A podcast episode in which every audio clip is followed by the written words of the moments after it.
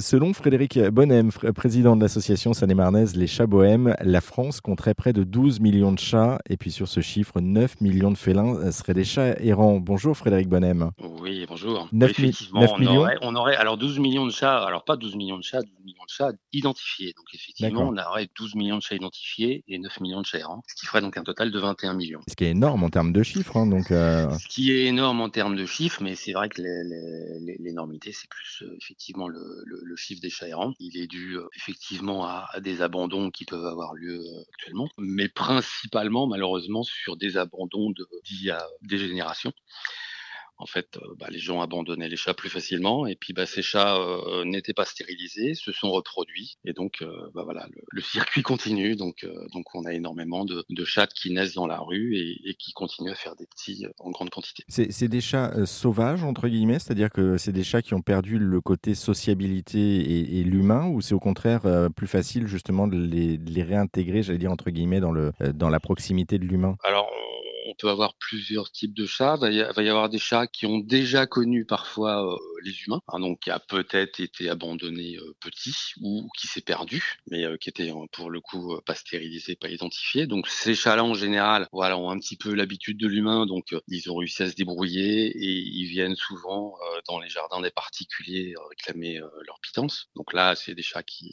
qui essayent de, de bien se faire voir vis-à-vis des humains pour éventuellement récupérer de la nourriture et et ça, c'est des chats qui sont normalement relativement euh, sympas. Après, on va avoir des chats euh, qui sont nés complètement dans la rue. Alors après, en fonction euh, de la mère qu'ils ont eue, soit c'est une mère qui a aussi connu l'humain, donc qui lui a peut-être donné un petit aperçu quand même de l'humain. Donc c'est des chats qu'on va réussir à sociabiliser d'un certain moment, ou d'autres, euh, ou d'autres où les mamans là sont très craintifs là. C'est vrai que les chatons bah, reprennent euh, l'exemple de leur mère, donc sont, aussi très craintifs. Donc après c'est tout un travail de sociabilisation. Il faut effectivement qu'on les amadoue, qu'on travaille sur pas mal d'aspects. En général, c'est des chats qu'on est obligé de mettre en cage éventuellement en quarantaine et, au fur. Alors l'intérêt de la cage par rapport à une pièce fermée, une pièce fermée, le, chat va être fuyant, donc va, va nous suivre partout autour de la pièce et puis on va jamais réussir à l'approcher. L'avantage d'une cage, c'est que c'est beaucoup plus petit, donc on va pouvoir approcher la main et à un moment donné, il va être accolé à, à la cage, mais bon, il va pas pouvoir euh, échapper aux caresses. Alors parfois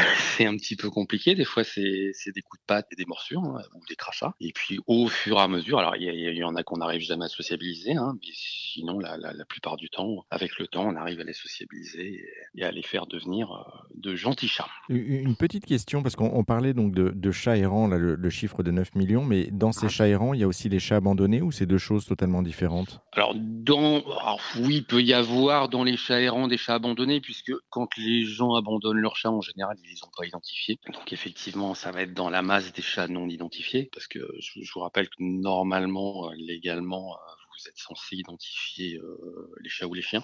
Avec une puce, hein, c'est ça D'un animal, tout à fait. Or, soit avec une puce, soit encore avec le, le tatouage, hein, c'est encore possible. Donc ça, c'est légalement, c'est obligatoire. Après, vous avez des gens qui, euh, voilà, n'identifient pas euh, leurs animaux. Et pour le coup, bah, c'est plus facile pour eux de les abandonner, puisque là, dans le coup, ils ne ils seront pas inquiétés, puisqu'on ne saura pas à qui leur appartenait. Alors, vous, vous dans votre association, les, les chats bohèmes à Trilport, justement, vous, vous accueillez ces chats et vous leur, au-delà de les sociabiliser à nouveau, euh, vous leur apportez aussi cette, euh, ce bien-être, entre guillemets, en, les tatouant, enfin en tout cas en les, on les puissant plus exactement. On les... Ouais, tout à fait. En fait, on les, on les identifie au nom de l'association, on les vaccine, on les stérilise également, important. On les teste euh, FIV, FELV. FIV, FELV, en fait, c'est le sida du chat et la leucose. Donc on teste au, au préalable, savoir s'ils ont effectivement cette maladie. Et après, on les propose à l'adoption. Après, après c'est vrai que c'est...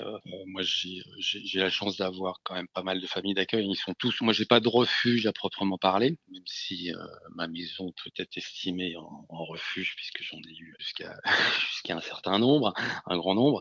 Mais j'ai la chance d'avoir aussi d'autres familles d'accueil. Donc euh, donc les familles d'accueil accueillent toujours entre, je dirais, entre 5 et, 10 chats, parce que ça dépend. Si on récupère une maman avec une portée, effectivement, ça va, le, chiffre va vite monter. On les sociabilise dans le coup chez nous. Hein, ils sont, ils sont en contact, ils sont dans nos maisons, ils sont avec nos animaux, avec nos enfants. Donc ça nous permet de les sociabiliser au maximum et de pouvoir les proposer euh, à l'adoption, euh, voilà, en sachant euh, quel est leur caractère et pouvoir conseiller l'adoptant et pouvoir savoir si effectivement le chat est adapté à, un extérieur ou est-ce qu'il lui faut un appartement, est-ce qu'il est OK avec les autres chats ou avec les chiens.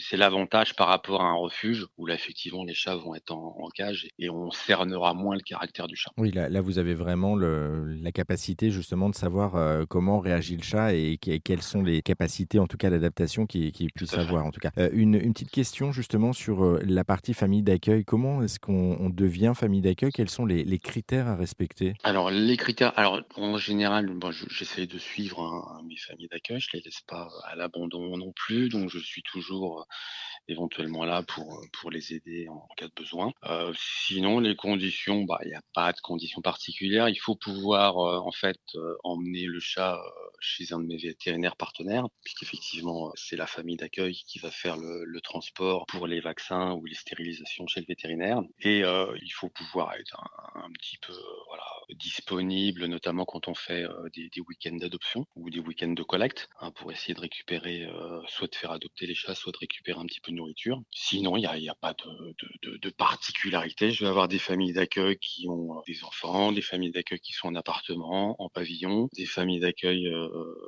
avec d'autres animaux, des chats, des chiens. Donc, à la limite, tout peut être possible. Et puis, c'est vrai que l'avantage d'avoir une famille d'accueil avec des chiens, bon, on sait tout de suite si le, le chat est adapté au chien. Et à ce moment-là, on peut le proposer à des adoptants qui ont un chien sans souci. Alors, vous, on va revenir par contre sur la partie adoptant, puisque du coup, on le rappelle, ces animaux sont destinés aussi à être adoptés.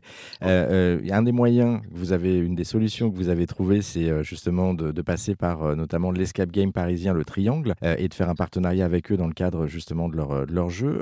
comment ça fonctionne, ce, cet escape game en fait? Alors, bah, ça fonctionne en fait un peu comme une famille d'accueil classique. Hein. Ils, ont, ils ont la particularité effectivement d'avoir une salle sur le thème du chat. Donc pendant que les joueurs euh, font leur escape game, ils peuvent euh, caresser et voir les chats. Alors les, énigmes n'ont pas de lien avec euh, avec avec les chats. Hein. Ils sont pas obligés de, de prendre les chats pour remplir les énigmes, mais en tous les cas ils peuvent les caresser, ils peuvent les rencontrer. Et si les gens sont intéressés pour adopter éventuellement des chats, ils demandent à revenir les voir en dehors du jeu. Donc ils retournent les voir à l'escape game. Et si ça match, bah à ce moment-là c'est l'escape game qui amènera le chat chez les éventuels adoptants pour euh, faire signer un contrat d'adoption et leur amener euh, le chat. Bon, bah écoutez, parfait. En tout cas, on a deux solutions, soit par l'Escape Game, effectivement, le Triangle euh, sur Paris, soit par votre intermédiaire, l'association Les Chats Bohèmes du côté de, de Trilport, à côté de, de Meaux, en Seine-et-Marne. Merci beaucoup, Frédéric Bonnem, pour cette présentation. Merci à vous.